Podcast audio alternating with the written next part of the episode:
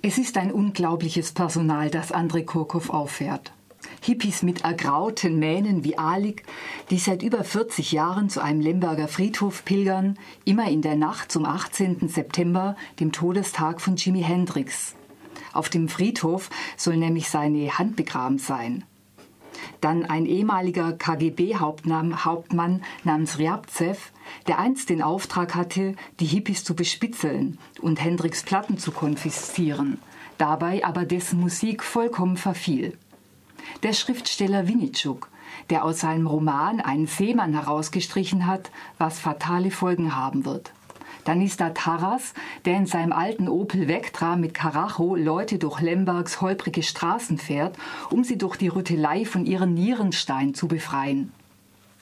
Oder sein missmutiger Nachbar Jerzy, der nur die Beschwerde als Kommunikationsform kennt, bis er dank Oksana, einer Schauspielerin, die sich auch um Obdachlose kümmert, zu seiner Berufung als Friseur zurückfindet und schließlich Daria, die in einer Wechselstube arbeitet, aber an einer Geldallergie leidet, weswegen sie immer Handschuhe tragen muss, was aber wiederum ein Grund dafür ist, dass sie Taras Interesse weckt.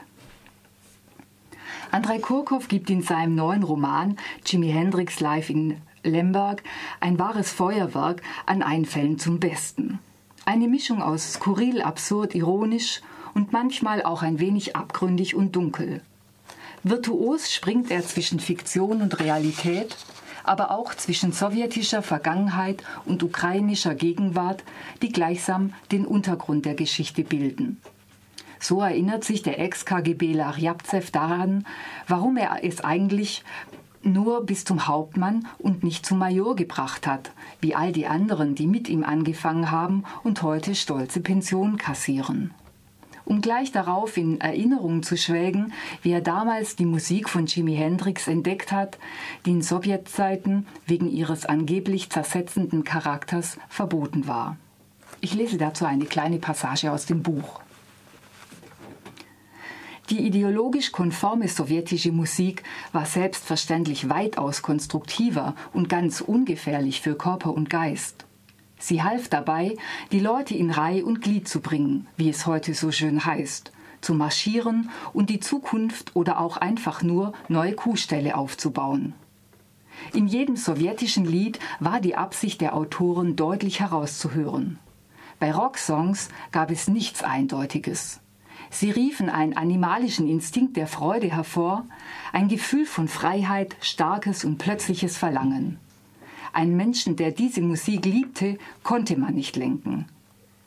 In der Zentrale hatten sie damals, wenn sie heimlich, wenn sie heimlich Jimi Hendrix gehört hatten, zur akustischen Tarnung oder auch um körperlich und geistig zum Normalzustand eines Sowjetmenschen zurückzukehren, am Ende noch ein paar lieber Lieder von Magomajew oder Heldenlieder von Josif Kobson laufen lassen. Erst danach waren sie alle nach Hause gegangen oder hatten ihre Aufträge erledigt. Zitat Ende. Persönlichkeitstransformationen dieser Art sind jetzt nicht mehr notwendig, um in der Gesellschaft zu bestehen. Doch wirke heute eine andere Kraft, findet einer der Protagonisten, nämlich der Kapitalismus, der seit seinem Beginn vor 20 Jahren in der Ukraine durch nichts mehr aufzuhalten sei. Und Zitat, der Kapitalismus war hart, Willst du essen, dann gehe und arbeite. Doch scheinen Kurkows Helden nicht ganz vom Kapitalismus infiziert.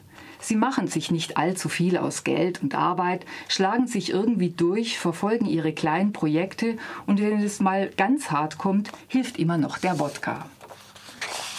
Es ist eine Art Pragmatismus der kleinen Leute, den Kurkow hier inszeniert, mit Spuren von Solidarität und Subversion. Das brauchen seine Protagonisten allerdings auch, denn hier erreicht Kurkows Fabulierkunst ihren Gipfel. In Lemberg geschehen merkwürdige Dinge.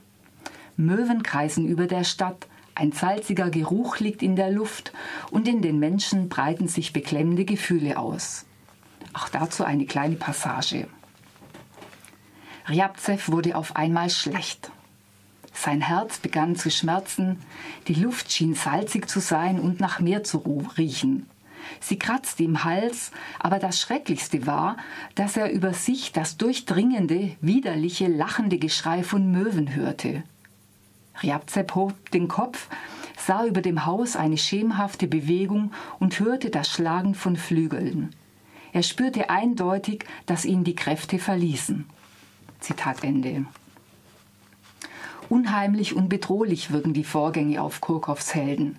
Will sich das Meer der Stadt bemächtigen? Geschehen übernatürliche Dinge? Kündigt sich ein nahendes Unheil an? Dieser Erzählstrang ist sicherlich nicht als Vorahnung dessen zu lesen, was heute in der Ukraine passiert.